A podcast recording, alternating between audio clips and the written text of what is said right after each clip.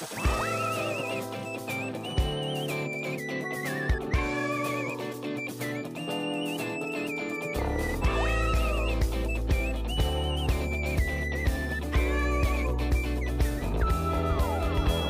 家好，我是韩旭，欢迎来到运营狗工作日记，这是第二十八期的博客了。今天呢是二零二二年的最后一天，当然了，也是我们这个播客今年的最后一期，所以我们也不能免俗啊，想和大家聊一聊，聊一聊我们，当然主要是我自己了，在今年的一些工作的这种收获，还有一些经验的感受吧，和大家分享一下。啊，我们会从一些那个客观层面吧，从一些指标层面去分享一下，哎，我们做了哪些事儿，然后大概呈现了个什么样的结果。另外呢，也会从主观层面去讲讲，呃，我们有什么样的这种收获和感受。希望呢，通过这期这期播客啊，大家对于我啊，然后对于我今年做的事儿有些了解。如果说能对你有些帮助的话，那就更好了。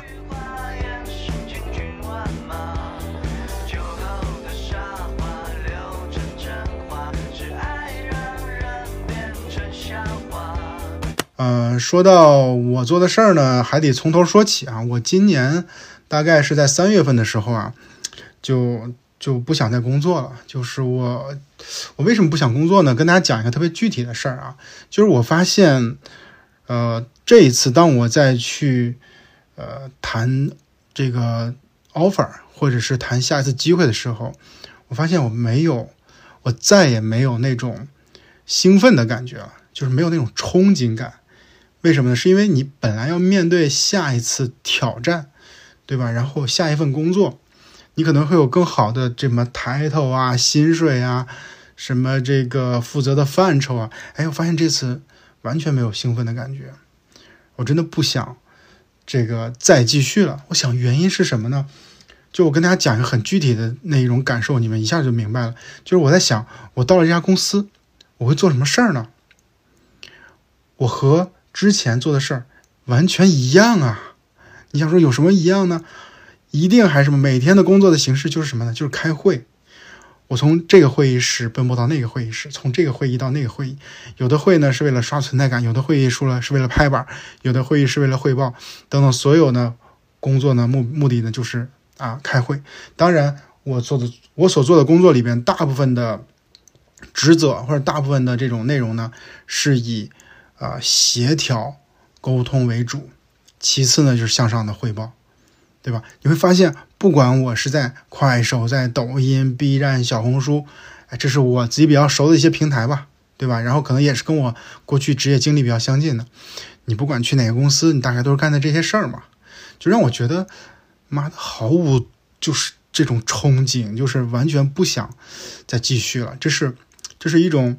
特别直观的感受就是你会发现，我我就我就宁可什么不做，我也不想再做这件事儿，这是第一个原因。然后第二个原因，我在想，呃，我得为未来着想啊，我不能只看自己下一份工作吧。于是呢，我就想，哎，换个思路，我未来的五年、十年、二十年，我应该做什么呢？我今年已经四十岁了啊，我是八二年生人，今年是二二年，就正好四十岁。然后到了一个四打头的这个节点了，然后可能很多人说我看着不像四十岁，哎呀，是因为我内心比较简单，我追求比较简单的这种生活，然后也总会逃避一些很复杂的这些呃人情世故啊，或者是很复杂的一些家长里短的事儿，我就总是躲避，所以可能看着我更更更简单，或者是更所谓的年轻一点吧。但是我今年确实已经四十岁了，所以大家可以理解哈，就是不管我是在快手、在字节、在 BAT，在哪里有一个四十岁的运营哈，虽然我是一个团队的负责人，也也是有点奇怪，也是有点奇怪。原因是是说你你会觉得说你自己的团队同学可能都是小你一轮啊，一轮也打不住了，现在已经都是九五后是很正常的情况了，对吧？就呃，他完全是有代沟的。完全有代沟，就是完全没办法做很好交流。再一个就是说，你对于当下的这些热点或者当下的这些内容或者当下用户的理解，其实还是偏弱的，还是偏弱的。就是我我这次现在真的是有这种感觉，而且就是你现在的这种学习能力和欲望也在下降。哎呀，所以我在想，就是这可能不是我我可以干哈，比如我四十岁干到四十二、四十三岁可能都可以，但问题是，到底在哪个阶段就是一个临界点，是吧？我在什么时候寻求改变？我在想，与其我四十五岁去改变，我倒不如哈从现在开始就改变，从今天开始就改变，对吧？倒不如就把四十岁当做一个很重要的一个一个转折点，我们现在做重新选择。所以说呢，我决定哈，根据刚才上上述原因吧，我决定不再去呃这个这个打工了，然后我想自己应该做点什么。所以啊，这个是故事背景是这样的。故事背景这样，所以可能有有些朋友也会说：“哎呀，那个听你的这个思考，我也在想，那我现在三十岁了，我在三十五岁了，我该怎么样去做这个选择呢？”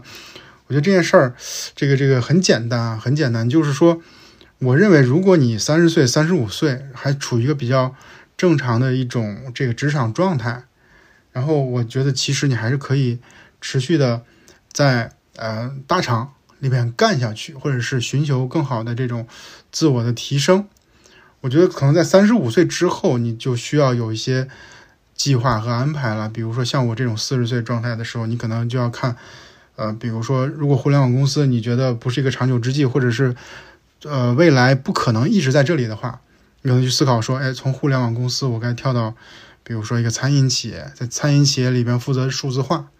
那其实对于餐饮企业来说呢，它对于线上、对数字化这些东西的理解，其实不如互联互联网公司嘛，对吧？但是呢，其实你去了呃餐饮企业的话，呃大就是大概率不会受到什么年龄的这种限制，比如四十岁、四十五岁、五十岁可能都可以去做这件事情。它不是一个所谓青春饭嘛，所以它可能是我们未来呃这种职业选择的一个方向，而且这一定是一个趋势。为啥呢？是因为呃现在来看的话，互联网这个行业啊，它一定是越来越。怎么说？从业者和和和所囊括的公司一定是越来越少的。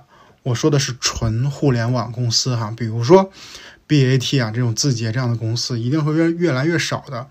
因为什么呢？以后呢，就是这种公司都是一家独大，或者是几家独大。有没有发现，其实在过去的几年，没有哪家公司就是从小做到中型，或者从中型再做到大型就很少了。这个。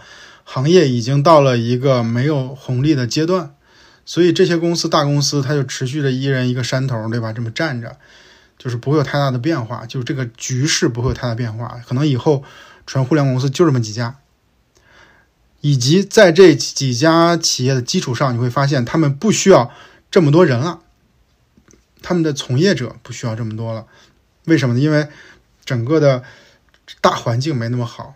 他们养不起这么多人，也不需要这么多人，也没有那么多的扩张的这种诉求，所以你看，在过去一年里边就在砍嗨抗、裁员，对吧？就内卷，这原因就是这样嘛。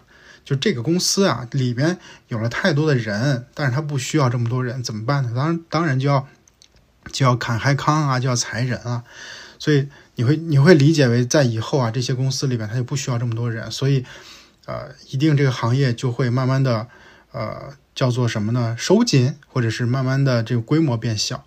但是没关系，本身互联网就不会是一个持续的一个行业，因为它嗯没有跟某个产业结合，它不是纵向的一个这个这个这个，比如纵深到某个行业里边去打通啊，它只是一个工具。那作为一个工具，或者作为一种。呃，叫做什么思维方式、思考习惯，或者是一种科科学技术，那么你就应该像英语一样，对吧？英语其实就是一个呃工具，或者是让这个效率变得更好的一种一种一种方式啊，沟通的一种语言。其实互联网也也一样。那你可能没听说过谁谁谁是做英语行业的，对吧？那肯定他必须是渗透到每个。呃，这个行业里或某个行业里或某个公司里边，英语才能存在它价值。比如做翻译啊，或者是这个做在外企跟跟老外沟通啊，或者是这个做做导游啊，或者是这个这个做贸易啊等等，它才能存在价值。那以后互联网也一样，它也会存在。比如说我们刚才讲的餐饮的数字化，它也是应该在这个里边去起到这个这个这个互联网人啊存在价值。所以我觉得这是一个趋势，呃，这个一定会往这个方向去走。但是呢，整个的这些从业者，我觉得不用特别悲观，但是我们要拥抱变化，你要让自己有更好的这种知识的构成，然后随时的去应对这种身边的这种环境的变化，对吧？你可能不能只在一个线上的公司做很多年，所以你对于某个纵深的行业需要自己理解。好了，这个扯得有点远哈。总之就是，这是我的大的背景。那我们接着讲，就是说，在这个背景下面，我我们下面要选择说，我要去做一件事儿啊，我该做什么事儿呢？我觉得在考虑这件事儿的时候，就这个就很简单哈。当你选择自己去做，比如说我们姑且把它叫做创业的话，当你去准备创业的话，呃，我认为首先考虑的一件事儿就是你的竞争壁垒是什么？你的竞争壁垒是什么？什么叫竞争壁垒？就是你会选择一个领域，或者选择一个事儿，这个事儿呢，你会比别人有天然的优势。你比别人呢，就是在一个公不公平的一个 赛道里边去比赛。比如说，我有一个好的爹，比如说我家里有有一块地，比如家，比如说我家有一个厂子，对吧？比如说这个这个，我大哥是张一鸣，对吧？等等，所有这些东西。比较极端的案例啊，它就会让我带来有这种呃竞争壁垒。所以，比如说咱俩是同样的，都是呃马上准备去创业的话，我可能比你更有优势，因为我好的爹，我大哥是张一鸣，所以呢，呃，在这方面我是有优势的，对吧？这叫做竞争壁垒。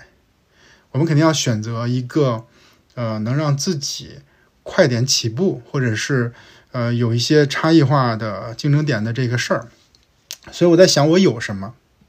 我有什么？我在互联网这个行业做运营做了十七年的时间，然后我有运营的经验，对吧？我有知识，然后同时呢，我还喜欢这个写写东西，对吧？我喜欢写公众号、写书，对吧？做输出，对吧？做输出，这是我自己的爱好。然后，呃，互联网运营呢是我的技能，是我的知识经验。所以我在想，那我们就从这里开始喽。对吧？可能大家也容易理解，这不就是自媒体吗？对，咱们就这么叫吧，自媒体，好不好？就是说我决定做一个自媒体，这个自媒体呢，主要是啊写公众号啊，写运营相关的内容。那么自媒体是一方面，怎么变现呢？怎么变现？那么变现的方式呢，就是呃，我想到说我可以把我的经验呢输出给一些企业，让他们更好的呃去做运营。可能运营这件事情没有直接的这种痛点，让他们更好的怎么呢？去获客，对吧？去做变现，然后去做用户规模，去做留存，然后去做运营的策略该怎么去，呃，叫做设计，然后组织该怎么去搭建等等，这些东西都是我擅长的，对吧？因为我在公司里面面对的不都是这些问题吗？我们就可以把这些经验呢，去拿到一些没有那么大型或者没有那么先进的公司，其实是降维打击了。我们在头部公司里面学到这些东西，你要知道，太多太多的中小企业，他们是，嗯，怎么说呢？是是，其实找不到我们这样的人，对吧？因为他首先有信信息壁垒，他他他不知道我们是谁，联系不上，因为都不是一个圈子。其次的话，也请不起我们这样的人，对吧？就是小则几百万的年薪，对吧？就是多则就上千万年薪的人，他们也请请不起。所以说，那倒不如说我通过一个。这种提供你咨询顾问的这种方式，你可以花更少的钱，你可以找到一个兼职的高管，然后来帮你做做核心的这些呃决策，帮你出出主意，提供一些信息，这不也挺好吗？好，所以我就我就有了一个想法，大概想法就是说，两只手啊，有一只手呢是做自媒体啊，做做做内容，另外一只手呢就是通过内容再去呃给企业啊做顾问，通过这种方式来变现。那么内容自媒体呢，就是变现的这个流量池，对吧？然后去做转化，然后这里边有一个有一个关键点，就是说，就是像很多朋友说，哎呀，韩老师卖课呀，干嘛不卖课？赶紧卖，早点卖，早点赚钱，对吧？然后一直给我提这样主意，他说，你看这谁谁谁不都这么做吗？你看人家挣多少钱呀？看见你我就看着你就着急，都粉了你很多年了，就是在这件事上丝毫就没有动作，对吧？看着就很着急。如果你卖课，我肯定买。啊，这样的建议的朋友特别多，但当然他们都是好心啊。但是呢，我在这个事儿上呢，我是完全持反对意见的，完全持反对意见哈。呃，当然不是说卖课有问题，卖课挺好的，这能赚到钱不是好事儿吗？但是呢，我们要选择怎么样呢？就是适合自己的模式，适合自己的方式。每个人情况不一样，在这个时候呢，在这个嗯问题上吧。我要抛出一个观点，或者抛出一个一个一个思考逻辑吧，叫做，呃，你做内容啊，做事情，你到底是流量逻辑还是认知逻辑？啊，再说一遍，是流量逻辑还是认知逻辑？其实卖课这件事儿呢，它一定是个流量逻辑的啊事情。为什么呢？因为你可以想一下，课这个事儿啊，它好处就在于说它。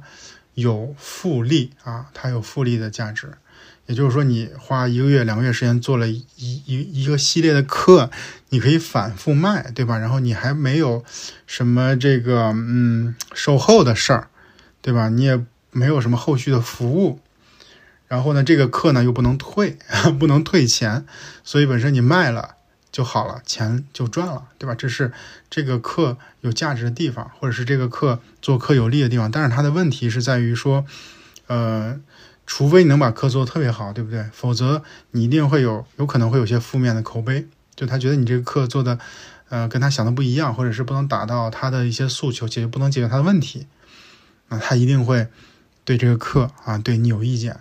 那么对于你来说，就是口碑上是有伤害、有影响的。对吧？那可能这个卖课的，如果是做流量逻辑，他肯定不在乎吧？就是他卖了就卖了，对吧？他根本就不在意说所谓的复购啊。如果你没有复购也没关系，可能我我下一波我就不卖这个运营课了，我可能卖别的课，卖管理或者是卖经营或者卖产品，甚至卖保健品，对吧？我可能就变了，对吧？这是叫做呃流量逻辑，它就可以不断的所谓的我们叫收割吧。什么叫收割呢？就一茬一茬这么割，割完就就过了，对吧？他们再不买也没关系。这就像什么呢？就像景区的饭店，你发现景区的饭店呢，他们根本不在意说服务和这个饭菜的质量，这个东西对他们来说不重要。它什么重要呢？就是这个选址、对外的宣传，哎，在拉客的环节，这环节比较重要。只要是说能把你拉进来，对吧？大概率你也不会走。你说这饭菜咋样？上来以后不好吃，或者服务的时候对你很冷淡，价格有点贵，嗨，都都这样是吧？这个客人就觉得说来都来了是吧？就就忍了吧，就在这吃吧，这单呢就买吧，就这样了。为什么？是因为这就是对于饭店来说，它就是个流量逻辑嘛。就是我在景区来的人呢都是游客，游客的话他不就是就吃这么一次嘛？这辈子可能他就来这一次。我干嘛要做复购啊？干嘛要做这个我的服务和饭菜质量啊？对吧？没有意义啊！为什么讲这个事儿呢？就这就是我觉得，呃，就是流量逻辑，它就是这么个特点。那为什么说流量逻辑不适合我呢？是因为我自己想把这件事情能做二十年、三十年，或者做到我死，做到我干不动。所以我是很在乎长线的收益的。比如说，我今天认识了你，或者认识了。哪两位朋友对我来说是很重要的一件事情？我可能当下不会跟这两位朋友什么商业的合作，可能他也不会成为我的客户。但你要知道，这样只要是我们行业里边的人，只要是呃，就是他这个角色是有价值的，对吧？或者是说，嗯，他是在这个赛道里面的人，那么以后都有可能成为我们的资源啊，以后都有可能成为。我们的广告主啊，或者是客户爸爸，对吧？这就是一个长线收益的人。其实你不要在乎眼下去做一件事儿就能带来什么样的这种收益，对吧？但是你从长线来看的话，很有可能到后边，哎，就能给你带来一些不一样的这种体验或者不一样的这种收获。我给大家举个小例子啊，这个例子以前也经常跟朋友们讲，就是我我在以前公司的时候呢，有个同事特别年轻，个小朋友。啊，然后他是我们团队同学，他不能直接向我汇报啊，中间还有一个人，所以大概理解为就是他其实跟我沟通没有那么的没法有那么的频繁，因为我们不是直接上下级的关系，是隔级的关系。但是呢，其实我们在团队里面，就是我对于团团队同学都挺好的，对于他也挺好，一视同仁。然后呢，他也呃就是觉得我这个人不错。后来我们都离开以后呢。呃，都离开这个公司以后呢，我们还有合作。他主动了，呃，给了我一些客户和商单，让我赚到钱，我就觉得特别开心。我开心的不是说 我在这里面挣到钱了，而是说，呃，我在之前就是诚心啊，就是或者是呃很职业的对待自己的下属，很诚恳的对待一个朋友，啊，不求。不求任何的这种所谓的短期收益，因为一个小孩对我来说能有啥帮助？是不是？还不如好好舔舔老板。但我没有啊。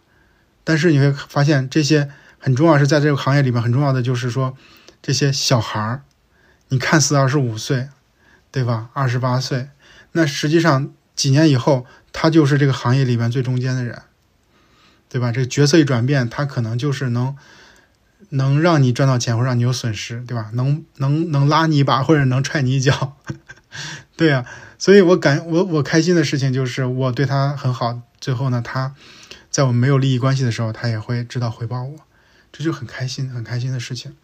对，所以我是希望去做长线的事情，而且呢，对于我内容这种类型来来说，可能如果你们看我的公众号，嗯，看我的博客，你要你会知道我的我的内容其实没有爆发力。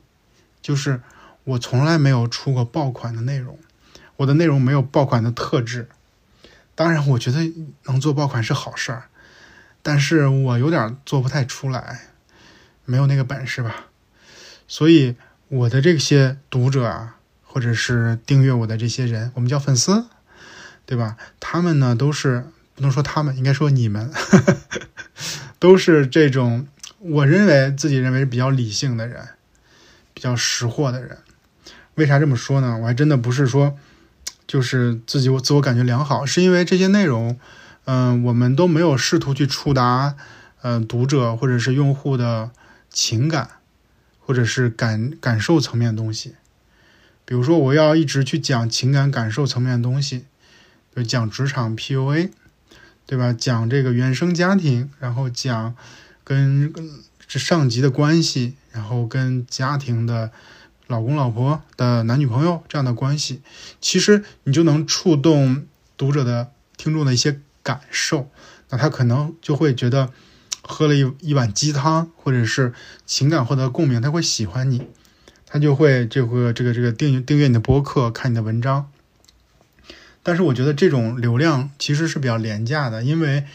嗯，很就是很 太多人都试试图去摸用户的这种情感的神经，因为怎么说呢？真的捆绑了用户情感神经的话，他其实就能让用户去买单，然后他让他去花钱，成为他这个一辈子的粉丝。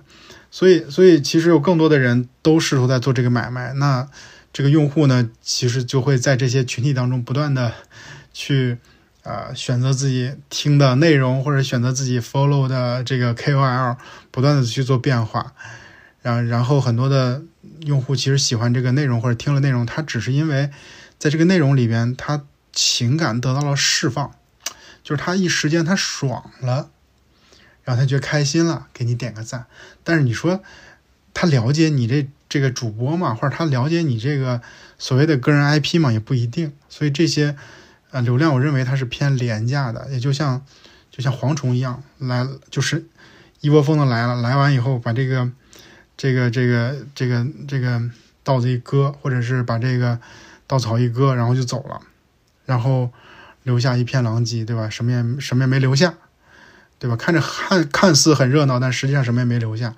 我觉得这个，呃，怎么说呢？就是不是我想做的事儿，所以我呢是避免去聊职场东西。尽量不聊职场东西，尽量不聊情感和感受层面的东西，然后要聊干的。然后所以说，我一定走的是认知逻辑，我一定走的认知逻辑。好，我绕了一大圈，是不是绕有点远哈？认知逻辑就意味着说我我我大概不会选择卖课这件事儿。好，所以，呃，把这个事儿大概就解释清楚了。那么，我们就是做内容，然后做顾问这件事儿，对吧？六个字儿，把这模式解释清楚了。所以说，啊，接下来讲讲这个内容怎么做哈。好像踩到比较，就是想想聊的这个这个这个话题里边，但是想想前面说的东西，好像也有价值，对吧？也有价值。我们想想，我们现在聊聊这个做内容这个事儿哈。我印象特别深，就是我在今年三月的时候一直在琢磨说，哎呀，我这个内容该怎么做？因为什么呢？我一直是一个写公众号的人，写文章的人。大家知道我也出过书，对吧？所以说我的内容形态呢都是文字，然后我也特别信仰文字，然后我觉得像短视频这种东西啊，特别的不好，就是糟粕特别多。然后自己呢没做过这类内容，就比较抵抵触。然后呢，就这个时候呢，就是我经常和我们的一个合作伙伴，其实也是朋友了，跟潘乱聊，他就一直跟我说，他说直播是早晚的事情，你一定要去做直播，直播的效果真的比这个呃文字好多了。你写一篇文章需要多长时间啊？现在谁还看文章啊？对吧？你。一定要去做直播，一定要尝试，哎，总之就翻来覆去的说，翻来覆去的说，然后身边的人也都在试，然后我就有点犯嘀咕，你知道吗？三月份的时候我就想，哎呀，我要不要试试也也播一播一次或者直播一下？就觉得，但是又觉得特别的紧张，特别害羞，因为我从来没有就是做过直播。你别看我在一个短视频平台工作，然后甚至我们工作的时候有工作内容就是要去。让团队同学去教那些短视频的做短视频的博主，不会直播的这些博主去开播。我们有一套方法论，然后我们教他怎么去写脚本，然后在播的时候有时有些什么样的技巧。如果是这个人很少，心态不能崩，对吧？然后等等很多的这些东西，哎，这事儿我们团队同学写出来以后，我去跟老板层面去汇报，讲文档讲的老好了。就是大家都嗷嗷鼓掌，家伙这说这个旭哥行，说这方面有洞察，但是你会发现真他妈扯淡，是不是？就是到我自己的时候，我根本就不知道这直播怎么播，我特别紧张，然后他也没有信心。后来想了许久，还还是要咬牙要试一次。我记得很清楚，我在三月底的时候，我就哎开播试一试，闲聊没有主题。闲聊直接开，哇！那天一开播，场观我觉得我记得都快到一万人了吧，场观都快到一万人了，就是数据特别好，然后特别热闹，那就是你看那直播间的人就啪啪啪往外蹦，就觉得这个虚荣心得到极大满足，也不知道自己讲的咋样。然后后来看了看这个数据，场观将近一万人，然后然后人均在线时长不高，但是那时候没有什么感觉哈，就觉得这事儿可以干。就觉得想继续试下去。现在回想当时为啥说那个数据比较好，原因是啥？原因是说，因为我那个公众号啊有十七万的订阅，所以我呢这个开播用公众号这个账号开播，那自然大家会觉得新鲜啊，说哎，怎么这个人这头像开始直播了呢？对吧？就想点进来看一看。那这不就是新鲜吗？你就光看字儿，说这人长啥样，我点进来看一看。对，但是进来的人啊，未必都是愿意听直播的，对吧？他有的人他就不是直播用户，对吧？他就不喜欢看直播，这个大家能理解。有的人呢也不喜欢我，对吧？不喜欢我直播，所以呢，当天的所谓的这个高这个场观呀，就都是什么呢？都是这种所谓的这个来看看热闹、看稀罕的虚假繁荣。虚假繁荣，所以我就跟你们说啊，如果说这个谁第一次播都会有很好的数据，别管你是素人还是 KOL，因为大家都来看看稀罕。最难的是我这样持续的播下去。所以从那场开始，我就决定开始直播了。但是呢，每一次呢直播都会出很多的问题，对吧？比如说这个封面不知道该咋设计。直播选题不知道选啥，也不知道怎么宣传，直播功能，然后直播间功能哈也不太会用，反正就是开头的时候特别的艰辛。现在回头看，这一年我们直播了八十场，这一年我们直播了八十场，每周二、每周四晚上十点，我都会在视频号里面直播。所以说，你能想象吗？就是在整 整整个这一年，在三月份的时候，我还完全是个小白。然后我们在播了以后，决定这事儿做下去的时候，我就逼着自己说：这件事儿我既然决定要做，我一定要把它做下去。我一定要把这事儿不能间断的持续做下去。因为直播这个事儿，重要的在于说，你每次都在那个时间点出现在那儿。大家可以不看。大家这天晚上可以有事儿，大家这天晚上可以因为这个主题呢，我不感兴趣，但是你不能不播，对你不能停下来。所以我其实，在过程当中，我们遇到了很多的问题。我有时候就跟我小助理说，我我不想播了，这次我停一次。呃，这种时候不多啊，但是确实有这么两三次。我当时我小助理说，你不能停，不管怎么样，你不能停。哪怕你今天晚上没有朋友，对吧？没有朋友直播连麦，你就自己单口，你也不能停。哎，就其实还真的是，这就是有伙伴的好处啊。就有两三次，就是因为，呃，这个小助理在这个里边搅和我啊，不让我停，所以我就硬着头皮播下去了。播的时候还挺不开心，但是现在回想起来，这真的是很重要的一件事儿。所以我们在回想回想这一从三月份，从四月初的第一场。一直到这个最后月底的最后一场，一共八十场，在这个八十场里边，我看了一个两两个吧，或者一组关键数据，就是场观，场观就是每场有多少人来看。我们算了一下这个均值啊，就平均每场有五千五百零七人观看。你可以理解我的场观是五五零七啊，五千多人。光看这个没没有价值，就是你要是呃这个。业内人都知道，对吧？你要看你的场观，同时你要看你的人均观看时长，也就是说，平均每个人进来看了多久，对吧？它是个均值。场观呢是一个规模，所以说这个规模和均值它是一个相互制约的指标，此消彼长。规模大，对吧？均值低；规模小，均值高。所以你单独看一个高。也没用，比如说我场观两万，但是呢，这个人均在线时长是十秒，对吧？你，你这你能说你能得出啥结论？你只能得出说这个平台给你流量给的多，对吧？或者你短时间内撬了很多流量，但是这些流量全全浪费了，因为你人均时长那么少。所以说我这个人均时长呢是多少？九点七分钟，将近十分钟。哎，我再说一下这组数字啊，就是。场观的这个均值，八十场的均值是五千五，然后人均观看时长是九点七分钟，我个人觉得还是不错的，我个人觉得不错的，所以说你可以理解为我没有那么多人的人来看，但是也不算少了，毕竟我只是一个呃某一个细分领域里的所谓的 KOL，对吧？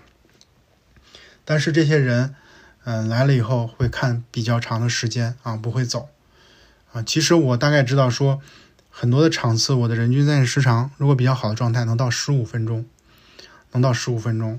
对，有的场次可能比较差一点，或者是有那么几场官方有些助推，所以拉到均值是到九点七分钟了。我觉得这个也不错，也不错啊，非常好，非常好。所以我们在视频号就是这个领域里面开始做直播了，然后嗯，也把它坚持下来了，做了八十场。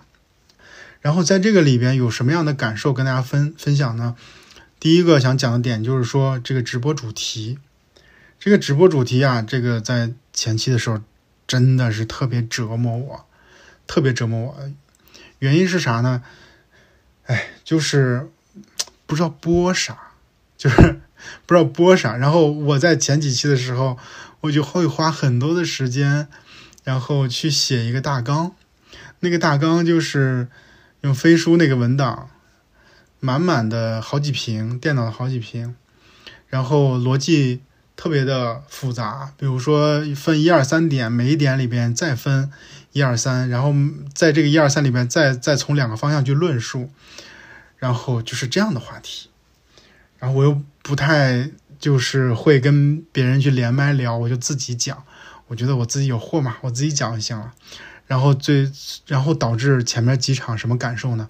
每次直播特别累。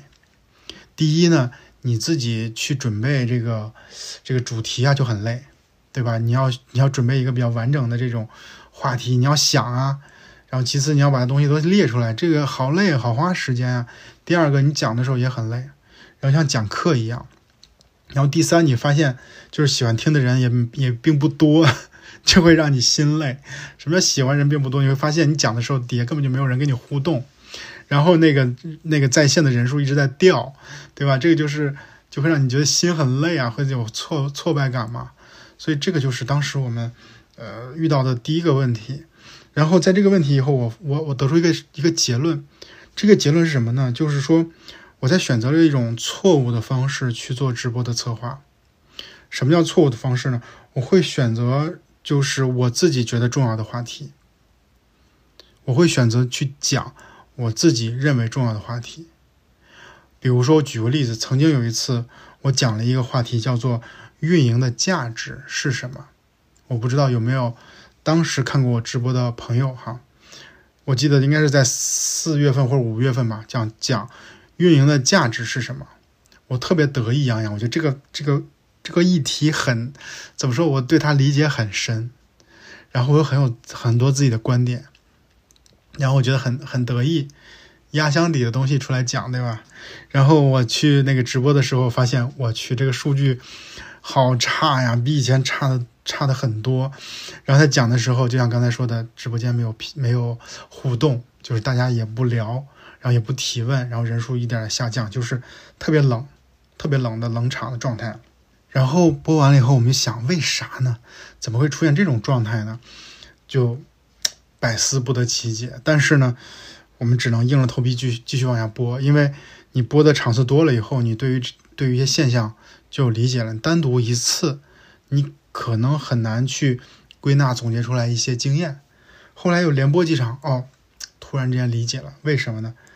我们讲的是什么？大家记得吧？运营的价值，谁他妈关心运营的价值是什么呀？好不好？那个时候，所有的互联网公司都在裁员，大家都找不到工作，然后大家对这件事，对于这个未来的这个职场，然后对来未来的这种叫做什么自我提升、自我学习都没有信心。你跟我讲运营的价值这么抽象的东西，你能不能跟我讲？我他妈怎么叫做晋升，对吧？我怎么叫做能找到工作？我怎么能换行跨行业，对吧？能不能讨论一下大厂裁员这件事情背后的这种现象？然后以及它有什么就是不为人知的这个信息？还不如讲这些呢。所以说，突然意识到说，哎呀，我生活在，或者说我还在自己的那个圈圈里，我还站在自己那个位置上。用我自己的一个原有的视角去看待、去思考问题。我是啥视角呢？我是一个大厂的一个平台的一个老运营、一个运营的 leader。那就意味着说，我的这个视角极为的局限，局限在于说，首先大公司的平台运营的这种 leader 它就很少，对吧？这种群体本身它就小。其次呢，因为我在那个位置吧，我就总得跟老板汇报，老板老就问我说，这个运营的价值有啥？就就总想说，哎，我养养你们图啥，对吧？你做这事儿对我有什么帮助？老板天天问这事儿，我也没心思，这个我也没有办法去做业务，我只能去去去思考、去论证这些问题。所以我在这件事上反而有些认知，但这问题从我的那个角色跳出来以后，没有人关心，好不好？谁会关心运营价值是什么？太抽象了。就没有什么实际的意义，然后也跟大家没有关系，所以我得出一个一个结论，结论是凡是我感兴趣的主题，都是用户不关心的，是不是特别的讽刺？真的就是让我觉得特别的挫败。就我觉得我自己是个老运营，我太关心我们行业里边的人都关心什么。我我我太了解了，然后我太懂了，但是我在实操的时候，我策划出来的东西根本就没有人听，他根本不关心。你还站在你的视角里边，什么用户的决策、用户视角、用户思维，扯淡嘛，在我身上一点没体现。哇，当时真的是给我特别大的挫败感。然后我记得我还讨论一个话题，叫做呃，大厂的中层怎么做管理，在咱们这个小宇宙我的这个播客里边，前面应该是第五期、第六期啊，就有这么一期的播客，你能看到那一期的播客数据最差，啊，相对来说数据最差，在直播的时候也一样，在公众号把它写成文章也一样，所以有个结论叫做说，你写什么中层人做管理，真的受众太少了。然后大家不关心，真的是中层，他也不关心，所以我就又在意淫一个说：“哎呀，是不是没有人服务中层啊？是不是中层这些人，比如说，呃，他是基层的 leader，或者是一个什么总监啊、高级经理啊，什么这个呃小公司的 VP 啊，他都算是中层吧？哎，这些人，呃，没有人专门给他出内容，怎么做管理，然后怎么去做业务。”我想给他出点内容，发现根本没人看，这就是又是一个纯粹意淫的视角。所以说，经过直播策划这些一系列的这些困难，其实对我触动很大，其实也很就像刚才说的，给我很大的这种挫败感。因为这个时候是我去做内容刚开始的起步阶段，所以当时我就在反思，我到底问题出在哪里，对吧？然后到到底是属于。嗯，哪个环节有毛病，对吧？我就需要调一调。后来我发现了一个关键点，就是我对自己的认知是有问题的。我对认我对自己所处的这个阶段理解上是有问题的。我还没有从大厂的那个角色里面跳出来，我还没有这种叫做什么呢？从一个大厂的总监变成一个。个体户变成一个独立的创作者，这个角色完全没有转变出来。我还以一种一种高姿态，或者是觉得自己经验丰富的这种这种视角再去示人。实际上，我是一个新人啊！我刚做这件事情，所有自媒体的事情，我根本没有全职去做过，我在这方面没有经验。但是呢，我没有意识到我对自己的认知出现了问题。所以我在思考这件事的时候。得出一个结论，这个结论又是我想跟大家分享很重要的一个点。这个点呢叫做说，我把自己当成小学一年级的学生去看待。我时刻的告诉自己说，我其实今年是我的第一年，我就是一年级。一年级的同学犯错，老师、家长不应该太多的责怪他，他自己也不应该去更多的去责怪自己，对吧？然后也会放自己一马。同时呢，他也知道说，所有的东西他都要从零开始学，他没有成功的经验。之前即使那些经验都有，也把它都清零，把它清掉。你要知道，你真的就是一年级，虽然你四十岁了，但你就是一个啊一年级的学生。后来在我遇到随后哈，随后这几个月，在我遇到更多困难的时候，我都反会我都会反复的告诉自己说，你别忘了，你只是一年级。对吧？你没有那么多经验，比如说我的收入比在大厂工作少很多的时候，我就告诉我自己这很正常啊，因为我现在是一年级啊，我在积累经验呀，或者说我这事业刚起步，我当然是一个从一个低点一点一点往上走到后边一定会有指指数级的增长，对不对？所以你就会接受我今年所遇到所有的困难。那么我就明确了我现在的阶段是啥，小学一年级。那么我的预期也不一样了。我的预期，比如说对于我现在呃获得这个事业进展的预期，对吧？获得收入的预预期，你能不能有很多的客户的预期？所有的预期都会随着你的这个对于你阶段的理解，小学一年级，对吧？你就应该去。学小学一年级的课程，你不能去学高数，对吧？不能去学大学的课程。所以我就想说，哎呀，那我既然是这样的话，我就是做到一些最基本的东西就好。比如说直播的时候，有些人看，大概能跑通这个模式，然后我能持续的去，呃，去把这个内容去把它运转起来，有人生产，有人看，然后能获得一些，呃，少部分客户的这些关注，然后能跟我做一些持续的交流，我能把这个所谓的这种飞轮把它运转起来就好。对吧？这就是我调整了我对于自己的能力的预期。我不是一个大厂总监，我就是一个刚刚跨入一个自媒体，然后咨询顾问行业的一个新人。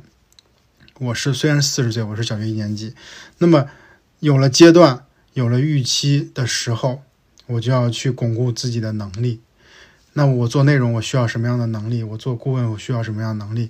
我就不断的去完善它，不断的去提升它，让我的这个知识体系、能力体系得到更好的完善。所以这个时候就得出了今年哈，今年工作当中的第一个经验点，或者是今年工作当中的第一个，就叫做所谓的知识点干货，就是阶段、预期和能力的匹配。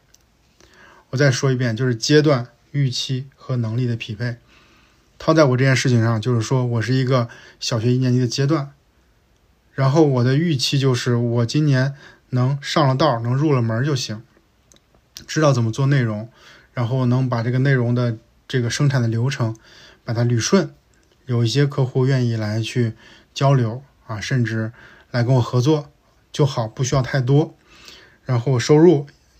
有没有没关系，对吧？毕竟我是经历了两家上市公司的人，所以在经济收入这方面就还好，不用那么的担心，或者是他没有那么着急。这都是预期，对吧？预期跟我的这个阶段所匹配上了，然后我的能力就是我需要不断的去啊完善我内容和和咨询顾问能力。这个就是我认为这三者一旦就是拉通了，你会发现很多事儿就清晰了。在这个。阶段预期和能力事儿上，其实我觉得特别有价值，也分享给大家。就是你会发现，我们在工作或生活当中，经常会遇到那种困惑或者是迷茫期，有或者是有的人觉得不幸福，我觉得不快乐。就是你们有没有想过，什么叫做幸福？什么是幸福？或者怎么叫就就幸福了？怎么就快乐了？为什么有的人就一直就幸福快乐不起来呢？我觉得幸福。就是你的预期和你的能力差距越小，你就越容易幸福。很简单，比如说我举个特别直观的例子，然后我的预期呢是一个月能挣一万块钱，对吧？然后我的能力是八千，对吧？那我努努力，我就能到一万，我就能到一万一，我就觉得很开心，我觉得很幸福，对吧？所以我的八千和一万之间的差距其实是比较小的，那我们就很容易会得到满足。我们觉得这件事儿开心，我觉得是有希望的。我的预期如果是十万一个月挣十万块钱，但是我的能力呢只能挣一万，那我永远都是不开心的，因为对我来说它不现实，我没有这个能力。这就是你的预期和你的能力之间 gap 太大了，所以你就不会开心，对吧？这个就是我们在套到我们自己工作或者生活当中的，呃，遇到这些问题的时候，你想一想。你有没有能准确的说出来？你处于人生阶段的哪个阶段？你处于职业生涯的哪一个阶段？对吧？你当你能描述这个阶段的时候，你再看你的预期是不是跟你的阶段是匹配的，对不对？如果说匹配上，对吧？你后边要做的事情或者你的能力模型就更容易能对上号。如果你匹配不上，你很容易做出错误的选择。我再举个例子，我再举个例子。我当时呢，在一个大厂里边有一个同事，这个同事呢其实是我的一个下属，但我们不太熟，不是特别熟，因为他不是我招来的，是我其实算是一个空降，我去了以后他就在那里。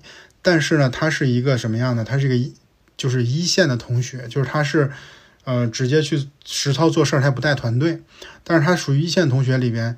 就是年纪稍微大一点的，或者是经验稍微多一点，可能有个三三年经验，三四年经验，对吧？年轻一点的可能就一两年经验嘛，所以他的经验会多一点。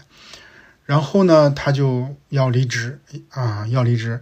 然后要离职这件事儿，我肯定是我从来不劝别人 不离职哈。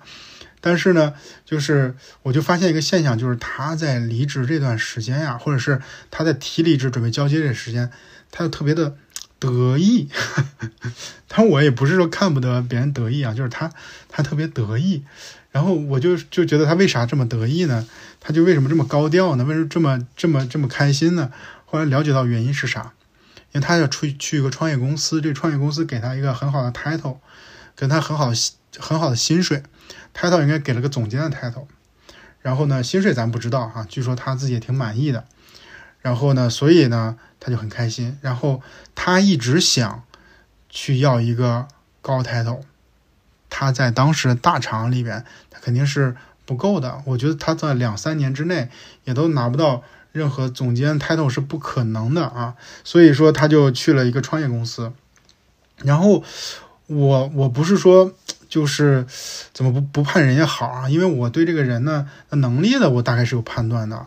然后他在这个这儿做的是什么事儿，就很具体的一件小事儿，我也是清楚的。所以我就担心说他去创业公司做什么运营总监，我觉得他干不了，你知道吗？他没这个能力啊。然后我就觉得特别奇怪，为什么创业公司会请他？后来就他走了没多多久，那个那个创业公司就黄了。然后呢，他肯定就得出来嘛。但那个时候他其实简历也花了。他如果再想回到这个公司呢，也并不容易，因为你再想获得以前那种位置是不可能的，是因为那个机会你丢了。因为之前那个机会也是他干了两三年以后才到了那个位置上，他。简历花了，他回来的这种可能性也没有了，至少回到以前的位置可能性是没有了。对，所以他就只能是退而求其次，去找相对来说更差的这种岗位了。对，但是这件事儿的原因，我认为其实就是他对于自己所处的阶段和他自己的能力没有那么清醒的认识，然后导致是说他的预期过高，他的这种阶段看错了，然后能力比较差，做了错误的选择。对吧？这个就是我觉得这个所谓的三个要点的一致性牛逼的地方。我觉得这是特别好用的一件事，叫叫做阶段、预期和能力。所以大家再去呃拿拿走这个这个这个认知哈，然后去套，或者是去在你面对一些工作的时候或者生活上的问题的时候，你看看他们能能不能帮助你去解决这样的问题。这是想跟大家分享，哎，从我刚才去做直播这件事上带出来一个关键点，这关键点其实就是叫做，呃，叫做预期，然后阶段和能力的匹配啊，这是想说很重要的一点。然后再说回直播这件事儿哈，就是我们在直播的时候呢，除了刚才遇到选题问题，我们还遇到一个问题，就是如果我一直单口这样播下去的话，我们很难持续做下去，因为。他会，嗯，掏空我，因为我没有那么多东西可以讲，然后每次都要换着花儿去给大家讲，这个不可能。而且对于直播来说的话，他一直看着一个人，而且是一个什么中年男性，听一晚上他讲一晚上这事儿不太，就太枯燥了。所以说呢，我们就想连麦。啊，去找朋友一块儿来聊。当时我一直有一个特别奇怪的认知啊，现在看起来特别奇怪，就是我觉得连麦这件事儿是有点儿，嗯，会影响内容质量。就是嗯，比如说你想去讲一个叫做活动运营怎么做哈，随便举个例子，叫活动怎么去呃做运营或者做增长。那么如果我是一个人讲的话，我就可以很体系化东西把它讲下来。我中间不会被打断，然后我可以比较体系连贯的去描述。如果你听我讲这个这个事情的话，体验会好一些。你如果如果跟别人连麦，就是你俩在聊，其实你也不知道对方会说什么。这一来一去的话，知识获取效效果不是会比较差吗？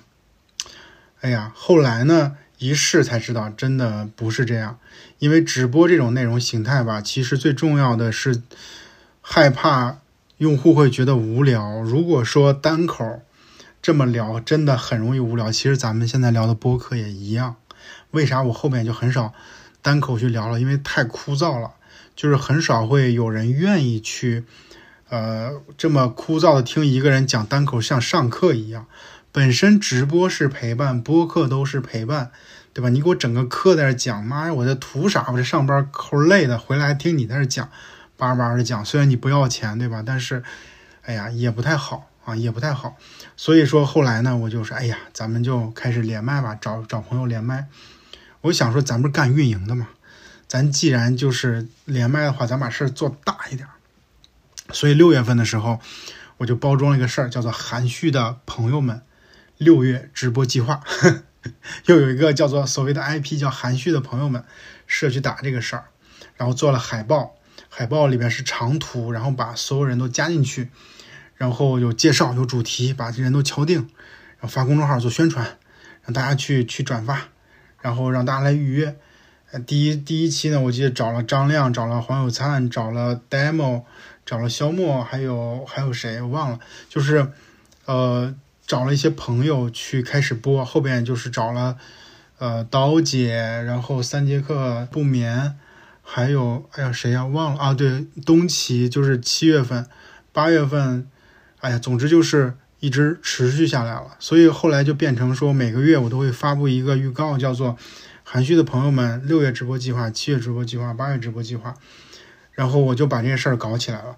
这件事儿难度在于说你要去约朋友。对吧？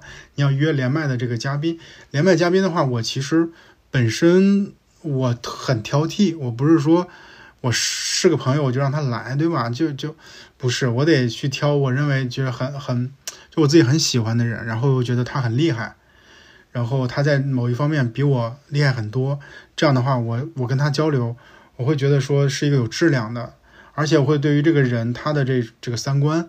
对于价值观体系，或者对于他自己所崇尚的一些东西，还是特别在意的。你看，我去连麦邀请所有人，没有任何一个人是流量逻辑的人，对吧？他不会在直播间里面大喊特喊说你要做号，然后你要怎么做流量，你要做抖抖抖音，什么那个那个那个那个怎么去收图，然后怎么去做投，没有这些东西。我们讲的其实都是跟我他属于同一类人，所以我就变成一个。内容还有嘉宾的一个筛选器，然后我的筛选器会保证我们的直播间它它是有有一种调性，同时呢，它会保证一种一种质量的高度。那么我们就通过这种方式呢，持续把它做下来了。然后很多人朋友还是很喜欢的，就是发现没有嘉宾的时候，单口的时候数据就会不好，就会就会想想看嘉宾。然后因为我的直播间，然后让让这个很多的朋友认识了很多。呃，以前可能他没听说过的很厉害的，呃，这种嘉宾朋友，所以我觉得这事儿做的还挺好的，还挺牛逼，挺有意思的。但对于我来讲的话，就是，嗯，我实际上不是那种特别主动去社交的人，我很少主动去社交，我很被动。我我其实一般就是别人来找我，然后我觉得就是，我觉得就想跟他玩，想跟他一块儿去见个面，聊聊天，吃饭。我就会答应他，然后我如果是不喜欢，我就回绝他。但是呢，即使我喜欢，呃，一个朋友，我也很少主动去去去去找他。我这个人就是就这么个人，所以我要去直播连麦的话，就得怎么说呢？就我需要挑战我自己的这种性格上的一个一个缺陷，或者是不那么好的一个不那么积极的一个点，我就要主动的去联系，甚至去认识一些朋友。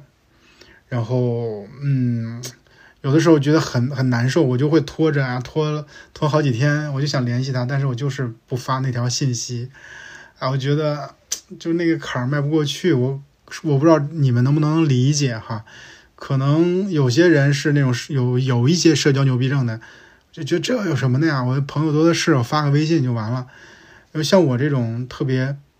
有点内敛吧，然后你也不能说社恐，就是我也不至于，但是呢，我就就我就很少主动给别人发消息，所以那段时间就每次都很痛苦。然后，但是因为这件事情就逼着我，呃，经常去找朋友，一个一个的聊，哎，反而认识了很多的人，认识了，或者是跟一些很多不交流的朋友在线上有了交流的机会。因为这这段时间也是疫情嘛，所以大家不太可能在线下见面，或者是因为不在一个城市，你也见不到。但是因为直播，我们做了很好的交流，而且在这个直播间交流的时候呢，对方会分享很就是他很擅长的这种主题内容，啊，他擅长我不擅长的，所以反而这个直播间呢，呃，也是一个让我学到很多东西的一个机会，啊，这个时候呢，我想跟大家分享我另外一个。很重要的一个结论就是说，我做内容的话，啊，刚才我讲这个故事啊，整体的故事想跟大家分享是，做内容的话，我需要不断的输入才行，就是我不断的有信息和知识、经验点的输入，啊，也就是到我身上，然后我再加工，再把它输出出来，这样才是一个比较完整的闭环，也就是有输入有输出。如果当你没有输入，持续输出，比如说你一直在写公众号、做直播、给别人讲课，但是你获得不了新鲜的，呃，更多的一些信息啊、知识，你不能得到你的思想上的一些冲击的时候，你就很容易枯竭。这对于内容创作者来说是很痛苦、很危险的事儿。所以说，哎，连麦呢，就是我很重要的一个内容输入或者是知识经验输入的一种方式。然后它可以保证我的知识体系在持续啊不断的完善，然后让我能更好的去跟这些朋友们去交流、去学习。我觉得这个是让我觉得很有价值的一个地方。然后我也数了数，然后我自己有有跟多少人去去交流，然后。我算了一下，我今年一共连麦对谈的嘉宾有二十九位，其实也挺多了，对不对？有二十九位连麦的嘉宾，说明我的这个人缘还不错，对吧？就能找出来高质量的，然后这个这个且能搞一场直播的有二十九个人，然后这是我作为内容输入的一种方式。然后除此之外的话，我还和。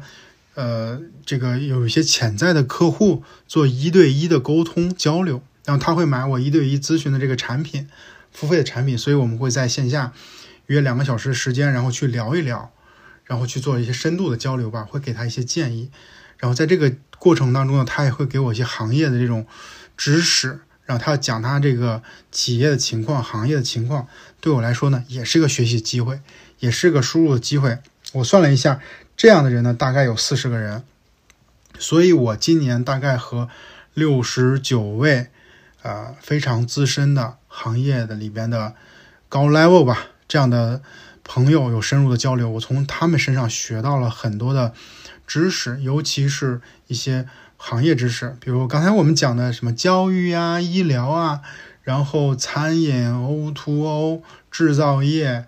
人工智能等等这些东西，其实我之前的公司里面都学不到的。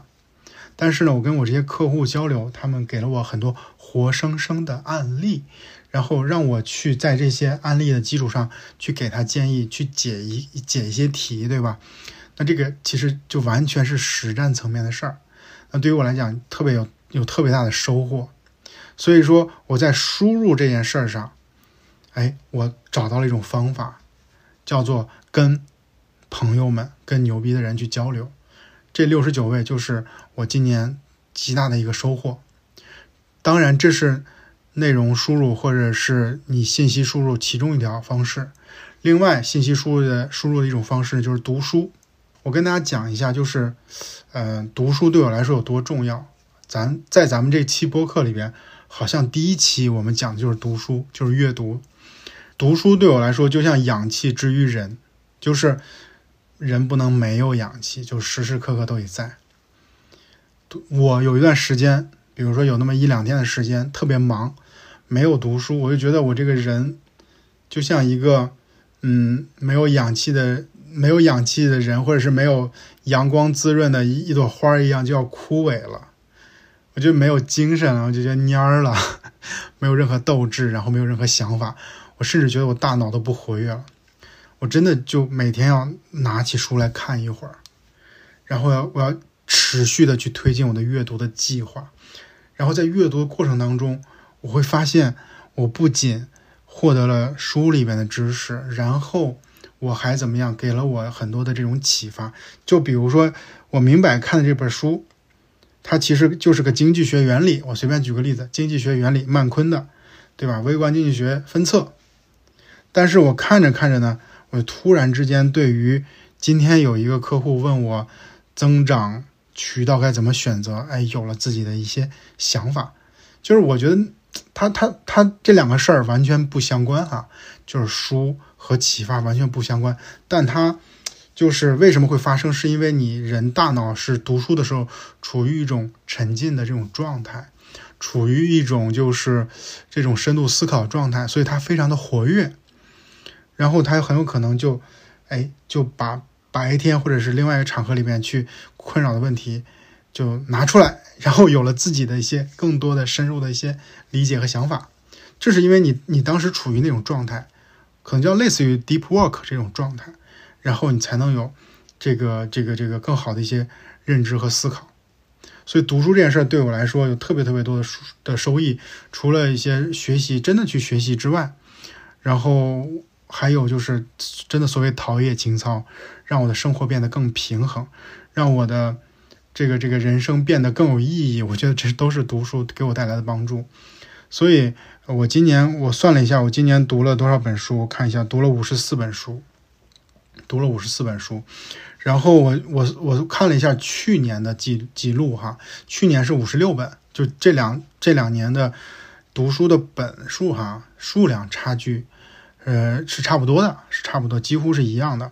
但是我觉得今年我有一个优势，或者今年有一个叫做更好的表现，更好的一个点在于说，我今年读书的这种方向更明确，更明确，就是我今年其实就是想去读。呃，这个经济学、社会学、心理学，呃，这个传播学这些方面的书，然后我就研究这些书单呀，就是我想想去学会这些领域，然后去丰富我的知识体系。我应该去读哪些书呢？会研究那些书单。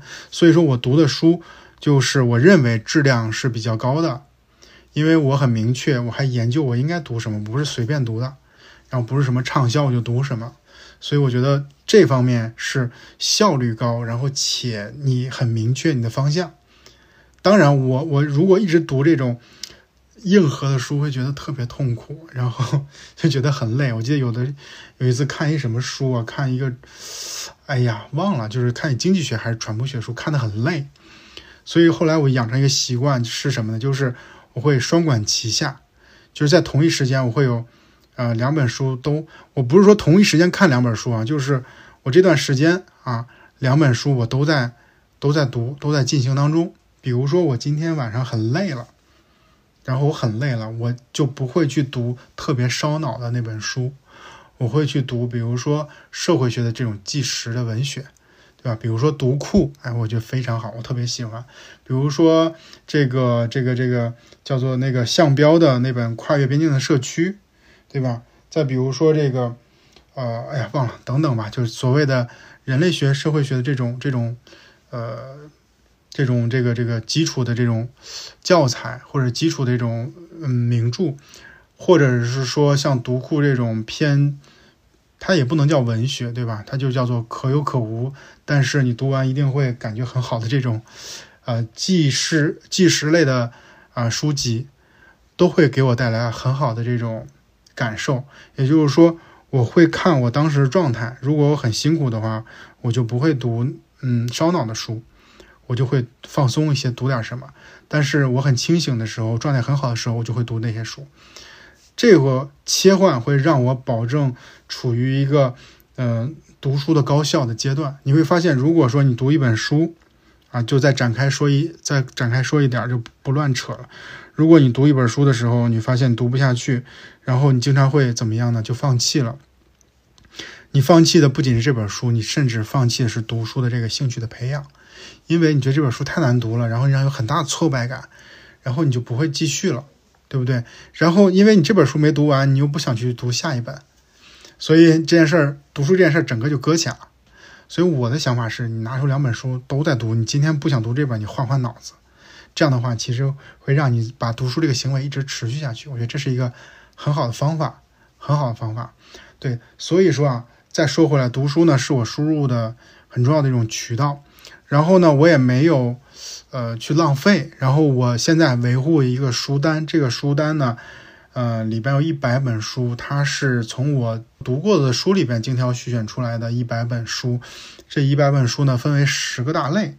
分别是，哎呀，我可能说不完啊！经济学、社会学、心理学，呃，传播学、哲学，然后还有这个经管、互联网，啊，应该是一共有十类，我不知道有没有说全哈。每十类里边有那么几本书，然后我还选出几本那个重点要读的。总之呢，我把它做成个书单，放在我的微信公众号里边了。就这是一百本书的话，我是想每年我都。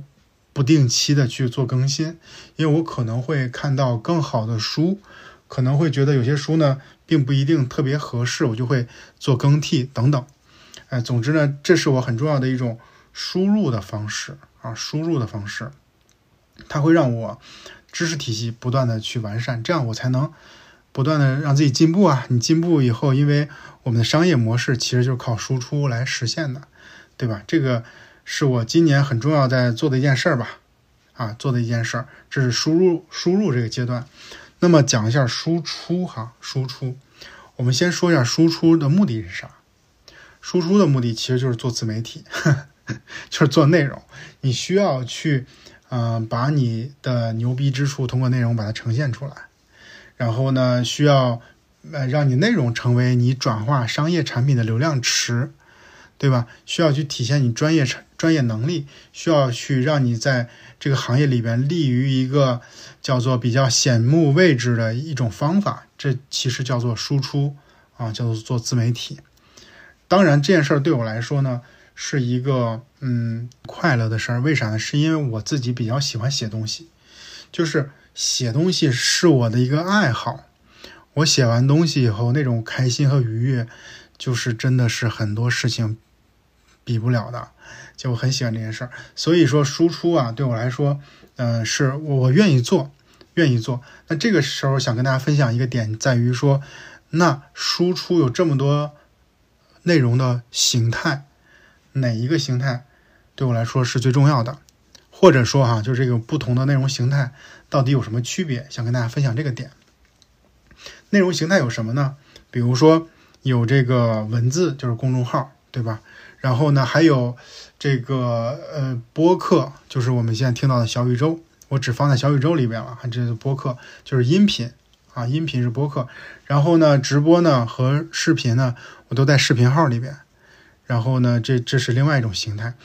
然后，所以所有的这些内容形态都有不同的平台，我应该怎么看待这些平台？我应该呃主要去耕耘。哪里对吧？什么样的这个平台是我优先级最高的？啊，想跟大家分享这个点。首先，先告诉大家一个结论。啊，我先提出个问题吧，你们也没法跟我互动，对吧？但是我还想把这问题提出来。你们觉得，如果是做这种咨询顾问的交易转化，啊，咨询顾问交易转化，去让内容做流量池，你觉得，嗯，什么内容是转化效果最好的？分别有什么呢？文字。音频、视频、直播，你觉得哪种转化效果更好？哎，也不用回答了，对吧？你们现在回答我也看不见，对吧？我可以告诉你我自己的结论啊，明确现在的一个结论，在我身上是文字的转化效果更好。也就是说，公众号对我来说啊，在转化这件事儿上最重要。可能大家会说，为什么直播不重要呢？直播现在多火呀！就现在可以明确一个点，在于说，我们的客户都是一些中小企业的老板或者业务的负责人，或者是 VP、CXO 等等。其实他们，他们其实不会，呃，花太多时间去看直播。比如偶尔看看我直播是可以的，但是真正对我有认识，你偶尔看看我直播是不太行的。反而是说什么呢？文章其实更容易去打动他们，这个就是文字的力量。好。文字跟直播有啥区别，或者它的所所谓的力量差异在哪？文字呢，它更理智，它更客观，它更讲究逻辑的推导。比如说，我想去论证一个什么问题呢？比如小红书的获客应该怎么做？这是个明确的问题，对吧？那在这个问题上，我们就需要去讲说。啊，从几个方面去论述小红书的内容生态有什么特征？小红书的就是某某个领域应该怎么做？它有哪些案例？然后这些获客呢分为哪几步？然后这每一步里面有哪些关键点？啊，最终形成了一个什么样的一些呃这种知识方法体系，对吧？这就是一个文章的结构。那这个结构的话，你讲究的是你前后的逻辑的对应，然后你是怎么不断的去推导出来的？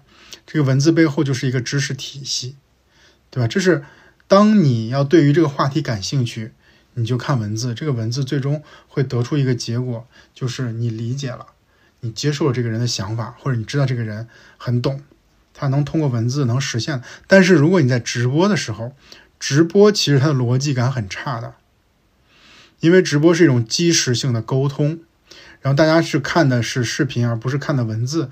你前面讲的什么跟后边的联系并不重要，没有那么的重要。就是因为它重在陪伴感。其实你讲东西，大家觉得可能最近这两三分钟的内容大家能听得懂，其实就会满意。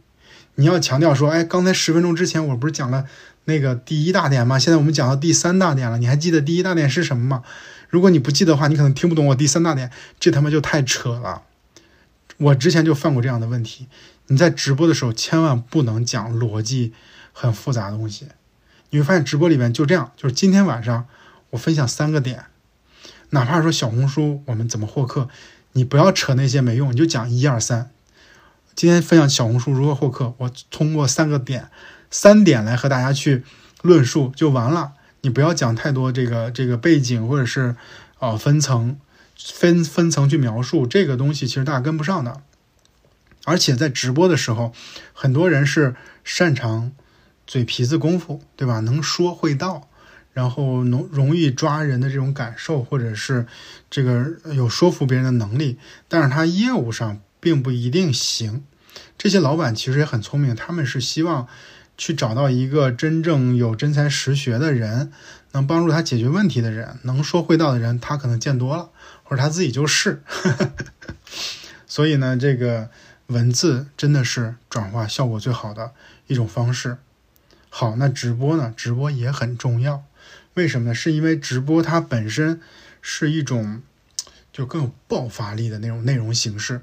就你一直直播吧，感觉就是，呃，它是一个事件，这个事件是帮助你一直存在在这个行业里边，让大家知道说，比如说大家会说，哎，今天晚上十点韩旭会直播，大家会觉得这是个事儿。你肯定不会说，哎，今天晚上十点韩旭会发一条视频。今天晚上十点，韩旭会发一条公众号，就觉得这他妈的，这值得一说吗？对，它不是一个事件，它不是一个活动，它就是它不能成为一个受关注的点。但是直播可以啊，直播可以，而且直播能面对面，它就是能让你的观众看到你，你的这种呃输出，然后你的感染力，然后你的这种说服别人的这种机会会更好一些。这是直播的价值。直播的价值好，那么再说音频，就咱们现在不是在听播客吗？音频我会发现啊，这是代表我自己观点，我会觉得啊，因为我只在小宇宙上做，我会觉得现在播客听播客的朋友年轻人多一些，年轻人多一些，所以它是一种什么呢？相对来说比较新鲜的内容形态，接受这种内容形态的人，呃，肯定还是年轻人多嘛，您二十多岁的这样年轻人多一些，所以。我是觉得这个赛道呢，也不能叫赛道吧，这个扯得有点远。这个内容形式或者小宇宙这个平台，我觉得今年我还是虽然不算早哈，但是也要做。就这这这一个空间或者这一步棋，你得站上，你得站上，就是一定它能有一定的收益啊。虽然不是特别早的红利期，一定能有一定的收益。因为什么呢？很多的这种新鲜的内容形式，都是年轻人或者愿意尝鲜的人先去。试了，先去做了，或者先去听了，然后慢慢的再普及，再变成相对来说更大众。那这个时候我早点，尽量早点进了这个场，然后等到后边这个内容形式，呃，被扩散以后，或者这个内容形式被呃大家所接受以后，哎，我这个至少是这里边其中一员了。我看了一下，我在有个第三方平台去，呃，做那个中文播客的排名，我好像是第二百多名。我觉得还可以啦，就是他那个排名好像跟你入驻几个平台有关系，我就只有一个平台，然后二百多名，我觉得可以，挺满意的。所以这是在播客这个事儿上。播说到这儿，我跟你们说一下我在播客这个事儿上的数据吧。啊，因为咱们现在这期呢是二十八期，所以我今年应该是做了二十八期的二十七，过去二十七期里面的内容的话。我的订阅是九千六百多个订阅啊，不到九千七啊，你可以理解为快一万吧。我两个星期以后一定能到一万。然后呢，这个累计有八万多的这种播放，而且我上过一次小宇宙的首页推荐。然后上过十五次小宇宙的新星榜。所以这些数据能看到来说，虽然我只是一个呃所谓叫做运营的这样的博客，但是在小宇宙里边，呃还算比较受欢迎，在运营里边还算比较受欢迎，呃数据呈现还不错。所以我觉得小宇宙这件事儿或者播客这件事儿一定要持续做下去。那我觉得最不重要的就是视频了，视频它只不过是短视频平台里边的一个原子，或者说刷存在感你需要有视频，但是你说你花多大精力去拍，我觉得没必要。我经常就是怎么样，就是有想法了，就是拿起手机对着脸，然后拍一个一分钟到两分钟那样一个视频，简单一剪就完了，就发上去。其实大家对你没有那么多诉求。对吧？你觉得有意思，我看一看。你又不是美女，你又不是拍段子、拍剧情，对吧？扯那么多干嘛？所以整个这些是内容形态的这个点，或者整个这些是我对于内容的理解。那么输出的话，就更重要的是做公众号内容了。然后其他的也会做，但是它的目的和侧重点都不一样啊。这是我对于内容的一个理解吧。我对于内容的理解。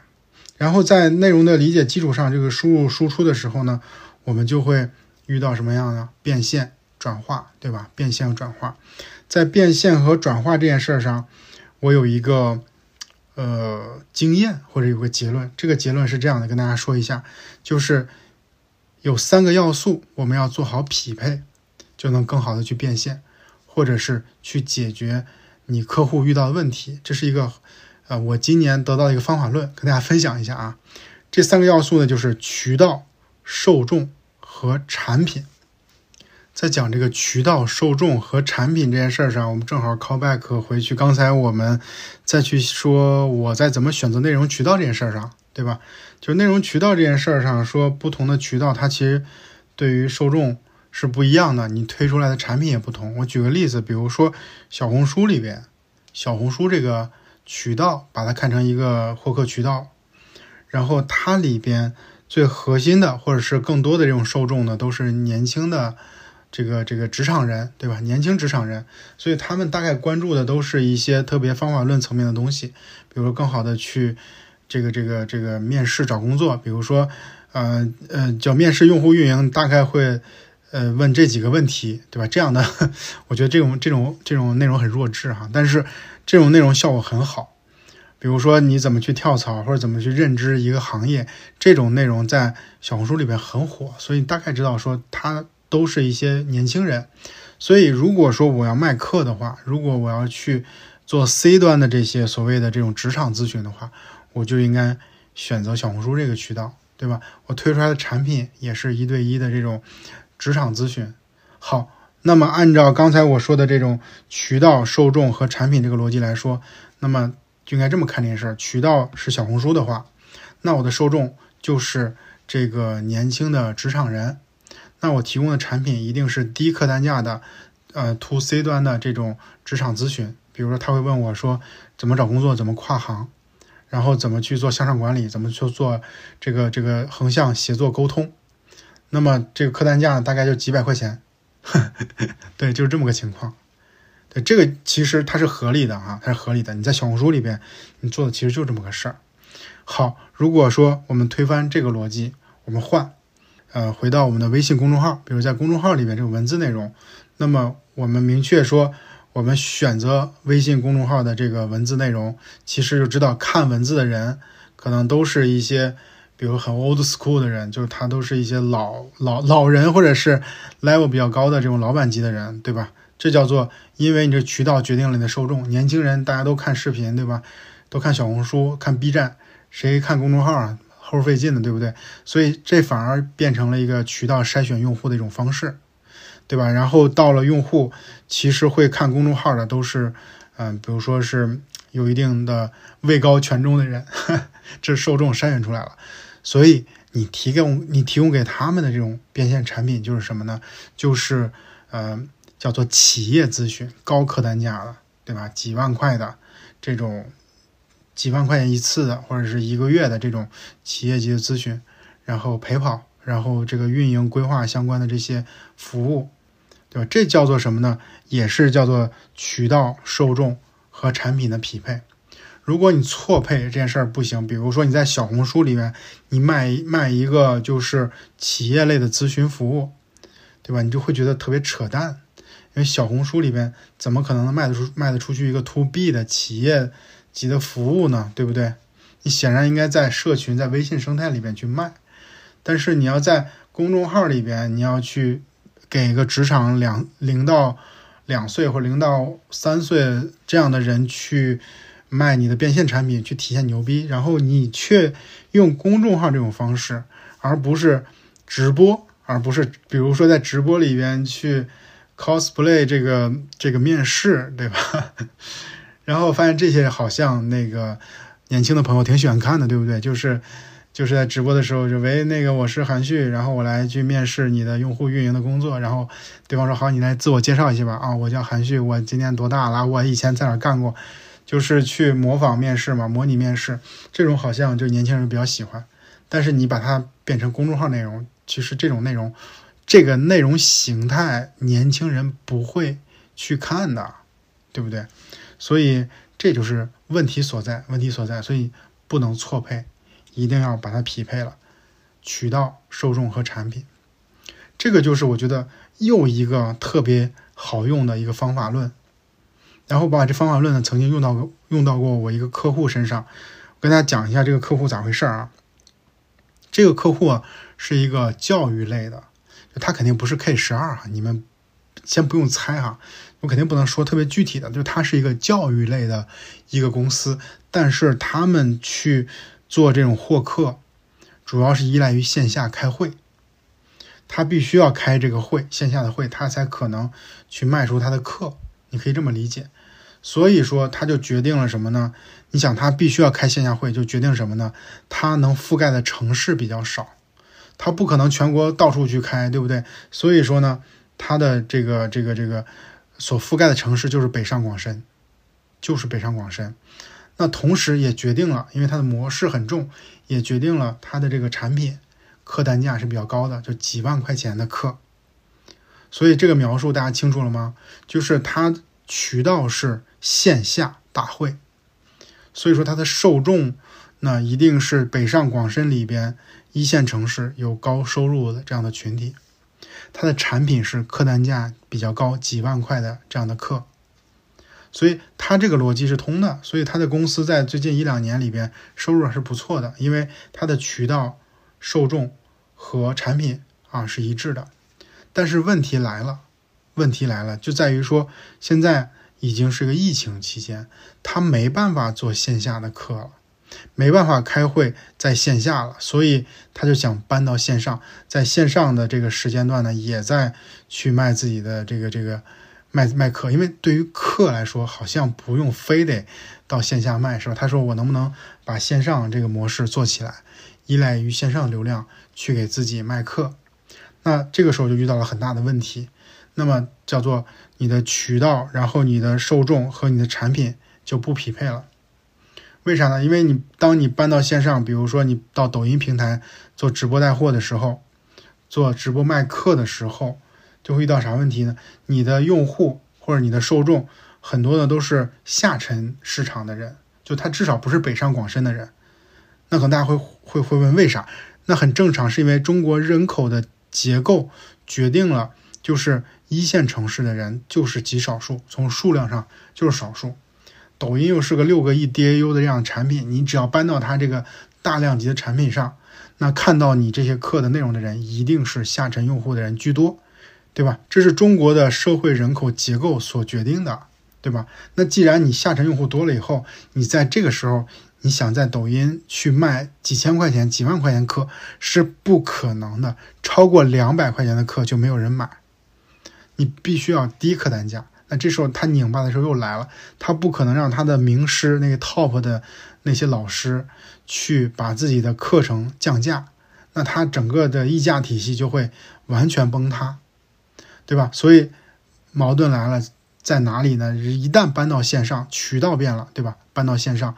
那它的这个受众就变了，就变得更下沉了，但它的产品呢还是高客单价产品，所以就卖不出去喽，对吧？所以我给他建议，简单说一下，就是让他从自己代理当中去招更多的就是有能力且有意愿做线上平台的这些人，比如先找二十个，然后呢，他自己这个公司呢转身一变啊，有一些 MCN 的这种能力，你比如有两三个人就足够了，去每天给这二十个人写直播、直播脚本、视频脚本，让他们自己去拍、自己去播，然后。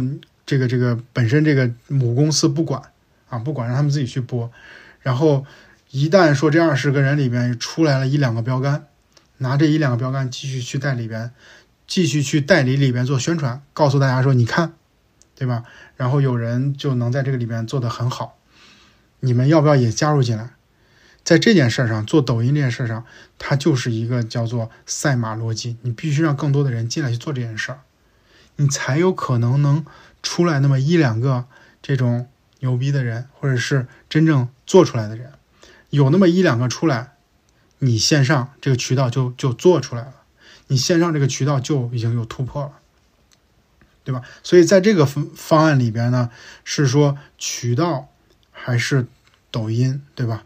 然后它的这个受众呢变了，因为我们让他去代理里边找一些老师，这些老师呢比他的 top 的这些老师呢 level 更低。那么他就可以卖低客单价的产品了，对吧？它的受众呢，正好也是下沉用户的这些下沉市场的用户，所以从渠道到受众到产品全部都解决了，然后又符合抖音这种赛马的逻辑，然后能把它的代理的机制、代理的这些这个群体的积极性能都用上，所以我觉得这是一个相对来说比较可行的一种方案，对吧？所以说想跟大家分享的说，这个方案里边。其实最牛、最最有价值的地方在于说渠道、受众和产品的匹配。大家可以把这三个关键词记住啊。当你去遇到一些呃产品上的问题或者业务上问题的时候，你可以试着从这个三个角度去看，然后是不是他们是匹配的还是错配的。如果让他们匹配，可能这件事情就更容易能做成。这个呢，也是我今年想跟大家分享的很关键的一个呃一个收获吧，我觉得很重要。好，刚才我们讲了输入和输出，对吧？再到变现，这里边讲了好多乱七八糟东西，怎么做内容啊？然后怎么怎么输入的方式哪些，输出的方式哪些？然后变现上遇到啥问题？然后可能这个环节讲完了以后，大家会问说：“哎呀，那个旭哥能不能讲讲从大厂这个职场里面出来，变成一个创业的创业者，或者变成一个比较自由的自媒体是什么样的感受？”从大厂到自媒体，从大厂到创业有什么感受？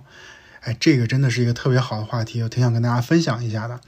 就是，呃，非常简单哈，就是你从大厂变成自媒体，然后很重要的一点区别在于说，你没有固定的薪水了，你没有在每天啊，你没有在每个月几号的时候固定就有人给你打一笔钱进来，这个固定的收入没有了，所以说你就会。生活在一个相对来说比较无序的这种收入收支的这种状态下，它会带来一种就是不安全感，对，因为你你可能就是饥一顿饱一顿，或者是你今你可能这个月收入是五千块钱，下个月是两万，然后再下一个月是十万，再下个月是三千，就你能不能接受这种状态？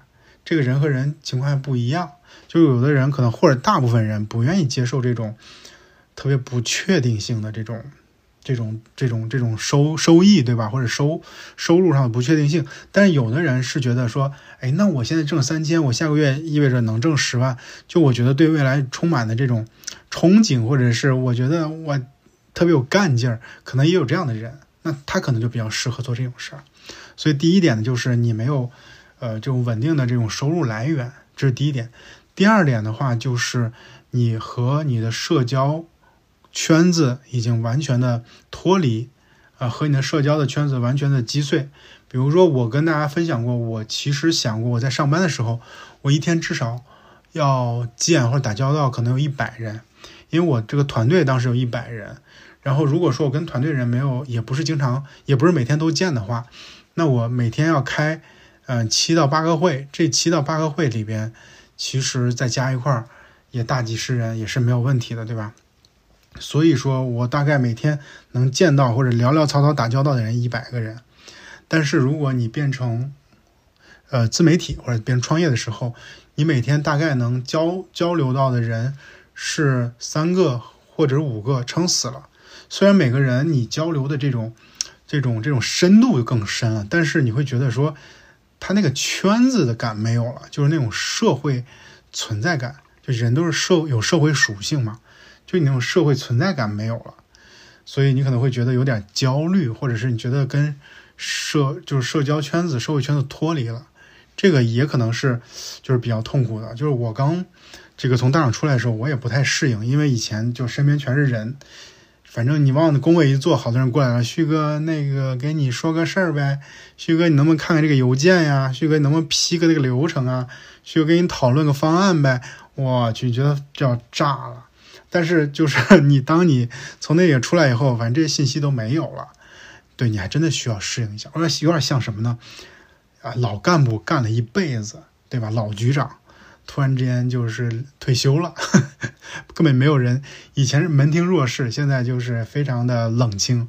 他可能也需要个时间，这个可能是需要适应的。这个呢是社交圈啊，社交圈是是是是第二点。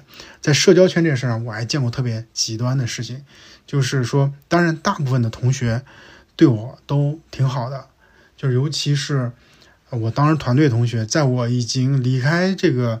这个公司以后，其实完全大家没有必要再和我，嗯，就是搞好关系，因为以前我可能会决定他们的绩效，对吧？上下级上上级对下级肯定有这样的一个决定性的能力，但是我们不是同事了，其实我就没有这种关系。他们还会送我礼物，就是自己会逢年过节的还会送我个小礼物，然后寄到我寄到我家里，我就觉得很开心啊，因为他们完全没必要这样对我。但是他们仍然对我很好，我有啥事儿找他们的时候，这都是二话不说的，我觉得很骄傲。我觉得这些，这都是朋友，啊，这都是你在之前的这工作当中，你对别人好，别人，嗯，也信服你，也喜欢你，然后对于你的回报，这就是我讲的，我们在这个行业里面是要待一辈子的，每个人对你来说都很重要。你看，我现在想去打听什么抖音、快手，呃，什么 BAT 这些。这些公司的信息，或者是想想想问问个谁个事儿，都很容易，就是因为我们的朋友都遍布在这些公司啊，是不是？所以我觉得，呃，这是我认为哈，我社交圈子做的还不错，就是大家对我还不错的点。但是也有一些特别操蛋的人，特别操蛋的人，比如说我印象特别深，我刚到快手的时候，我还不知道我自己分工是什么，当然大体上是做运营哈。但是我就还不知道自己要做什么，还没分工的时候，我甚至在我的工位我都不知道该怎么描述的时候，就有个人来找我，然后套关系，就是打个招呼，然后拜个码头呗，就这么个事儿。因为他觉得我之后肯定会管他们，所以他的消息也挺灵通，就知道我来了，来了这么个人，就主动来找我，让我对这个人印象特别深。后来前段时间我发现。就是这个人，就是微信都给我都都删掉了，都互删删掉，因为我不在这个公司了，他觉得没有这个价值了。就我觉得这样的人呢，就怎么说呢？你说他是聪明呢，还是傻，对不对？如果你说你是聪明，你的话，你干嘛做这件事情呢？我们难道说不是一个公司的，以后就不会有往来吗？你就用不到我吗？对吧？你说你傻吧？我刚到公司的时候，他就知道。他就这样信息源，他就知道来找我，他知道跟我套套近乎、拜码头。你说他傻，他也不傻。所以我觉得这样的人怎么说呢？就是，就反正以后也别遇到，对吧？遇到了，我也我也我也不会帮你，就是我见死我也不会救，就就这样。我觉得这个事儿真的就这样。就大家既然没有这种互相认可，或者是说你是这种做事儿的态度，那我觉得我们三观完全不一样。我不会跟你。打交道的，我告诉你，真的是山不转水转，我见过太多这样的例子了。你你今天跟他这个人结了仇，三年以后你很有可能就会碰到这个人。我真的我太我印象真的是太深了，我印象真的太深，就这个事儿一定会有。所以，呃，这种恶心的人啊，真的有，但是很少很少，就是就一两个，非常非常少。所以这个也是说，你从大厂出来以后。你的这种社交的这种呃这种圈子没有了，感受会特别明显啊。这是从大厂出来的第二点，从大厂出来的这个第三点感受呢，是自己的动手能力特别差，就是具体执行的活儿呢，我都不太会干，都得从头做起。比如说，我甚至就是来 Excel 里面处理一些数据，我都不会处理。到现在我还把一些表里面的数发给我的朋友、同事，让他们帮我搞。然后我我最早的时候不会剪视频，我剪条视频，两分钟的视频，我需要剪半个小时还是五十分钟？我今天说我剪半个小时，然后潘乱还说我半个小时还还算短了，其实觉得我剪的太潦草。啊，没错，我其实印象当中，我可能需要剪五十分钟，我没好意思说。但我那视频本身质量也比较低啊，就是说比较确实比较潦草的一个视频，不需要太太细致的去剪哈。但是呢，就是确实我没剪过视频，我真的也没整过那个表，我没这个能力，你知道吗？就是直播的时候，直播这功能、封面，然后这个所有的这些东西细节层面的事儿，我都不会干。啊，然后包括别人有咨询需求，想去跟我沟通，想去先预先聊一聊，我都得自己去弄，特别的浪费时间。然后我也得都得从头做起，啥也不懂。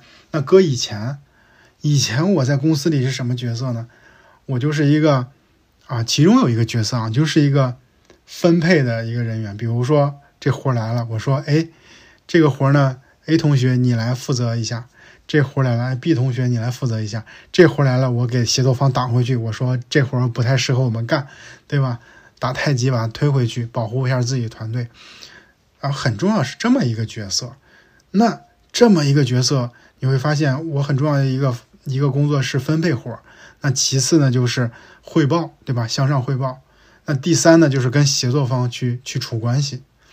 那我就不需要干活啊！我也不是我不想干，我是真没时间干，我真没精力干。就是很多的工作其实都是同学、团队同学把他们都做了。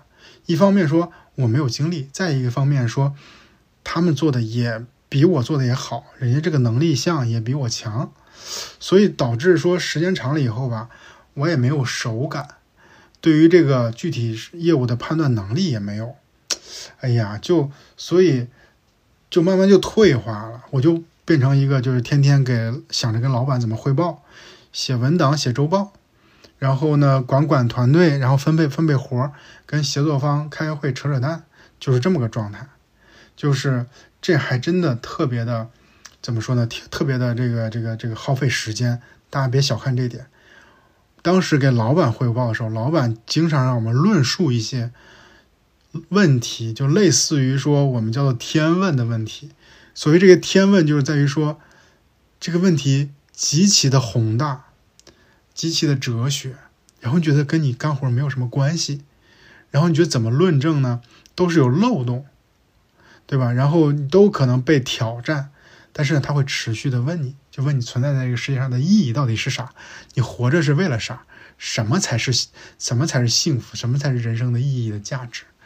哇，就这种问题，你让就像我们这种都是干业务干出来的，天天带着团队去前线打仗的人，你他妈的问我什么叫做存在的意义？我操，我那那我存在没意义，你别让我存在不完了呗？我我一直都得回答这样的问题，非常的痛苦。所以我们去找呃老板汇报的时候，都是去做这些事情，以至于说我真的提提高了自己写写论文的这个能力。即使是这样，你别看我出过书，你别看我写文章、写公众号写成这样，我写文档能力在公司里边，在同同 level 的人里边就是非常屎的角色，就是非常屎的这这这个这个这个 level，就大部分人都比我写的好，也比我讲的好。哎呀，真是没办法，这是跟老板啊，我是做这样的事儿，跟协作方，协作方就是更麻烦了。协作方就是有好的协作方，对吧？比如他会。很积极主动的去推动你做事儿，而且大家这个这个做事儿的方式或者是习惯，或者是价值观都差不多，哎，很容易更好的去配合，互相不推诿，对吧？不甩锅，然后互相支持对方，这种其实也有啊，但是比较少啊。说实话，确实比较少。那么这个问题都是在于说，经常会遇到一些比较笨的协作方，能力比较差，还天天要刷存在感，对，就是这种还是很烦的，很烦的。然后比如说我会看到一些这个这个协作方为了刷存在感，就是找我开会，他比如说他会，呃，明白这个会不需要参加，但是呢，他就会把我叫去，目的呢就是为了告诉我说他做了这件事儿。那因为他会担心，他只让我下面的人知道的话。呃，没用，或者是这个这个没有捅上去，这个是不够的，所以他一定要跟我开会，让我知道我做这件事儿。哎，如果说我觉得这个协作方比较好的话，我会把这个事儿呢告诉他的上级，我会说，哎呀，那个你看那个谁，你们团队的谁挺好的，你看我们现在在一块儿做一个什么项目，然后他做了哪些事儿，你看做的挺好，我觉得我们这个协作还是一个非常良性的，咱们以后可以多协作啊，像这样同学。你真的越多越好，我会去支持他一下。对，如果说我遇到特别特别差的协作方，我真的会想办法把他换掉。就虽然他不是直接向我汇报，但我觉得我不能让他耽误我的事儿啊，对吧？所以其实这个协作方也是很重要的一个点。但是整体来讲，我在公司里边还是觉得说，就是要广交朋友，让更多的人。嗯，叫认识我们，或者是更多的人去跟他们有更好的合作，然后至少说就是面子上是比较过得去，然后面子上的话就是比较熟悉，大家也认识你，然后知道你你你的难处或者知道你想做的事儿，我觉得还是有帮助的。那么这个事儿呢，其实嗯，在于说啊，比如说我举个场景啊，在呃你的协作方。呃，你的协你的协作方在你遇到困难的时候，比如你有难的时候，被老板挑战的时候，你的协作方可以出来踩你一脚，也可以出来不踩，对吧？咱先别说他帮不帮你，如果说他跟你关系比较熟，他知道韩旭有什么困难，对吧？韩旭为啥这件事儿没太做好，为啥被挑战，他觉得你也不容易，他可能就不踩你了，对不对？他可能不说话了。但如果说他跟你不熟，他为了跟老板刷个存在感，他没准站出来说：“哎，旭哥，我觉得这个事儿你可以这样做，对吧？你看这样做是不是更好一些？然后显得他很他挺有本事，对不对？然后显得显得你没有想到，显得你这个挺挺挺怂的，这他妈的就对你非常的不利。所以说像这样的这种协作方，那么你有更更多的沟通，那么是吧？对于你遇到困难的时候，对吧？他至少可以不踩你，虽然他不帮你嘛。”我觉得这个是很好的一个一个一个经验吧。然后协作方另外一种比较操蛋的情况是在于说，他是就是他是老板的走狗。比如说，老板就是有一有一些什么样的这种风吹草动，或者是去表现出来了一些对某个项目、某个人的一种不重视啊，一种挑战，或者是觉得某个人做的不好，你会发现那些协作方全是跟着老板一边倒。比如说。我还是拿自己举例吧，当然我是什么场景都遇到过。比如我的老板觉得我最近做的工作做的不好，那么我的协作方就会觉得说韩旭是不是呃要有问题，要被干掉了，或者是要被拿掉一些业务，或者是要被干几级下去，所以他们就都会站出来挑战我，就会说：“哎呀，嗯，你这个方案是不是可以再重新的讨论一下，对不对？你这个预算是不是可以再调一调？”或者说你这个资源，你是不是应该用这么多资源呀？对不对？然后我们这个这个这个方案，各种各样的方案，是不是要去再调、再再去讨论讨论？我觉得可能不需要花费这么多的时间和人力，等等，他们就都都跳出来了。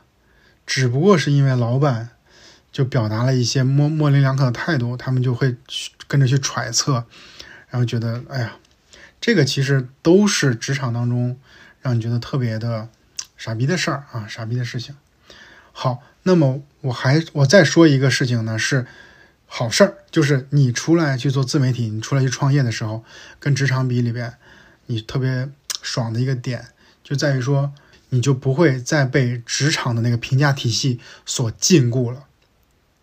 大家明白我的意思吗？我觉得职场其实是一个反人性的一个场合。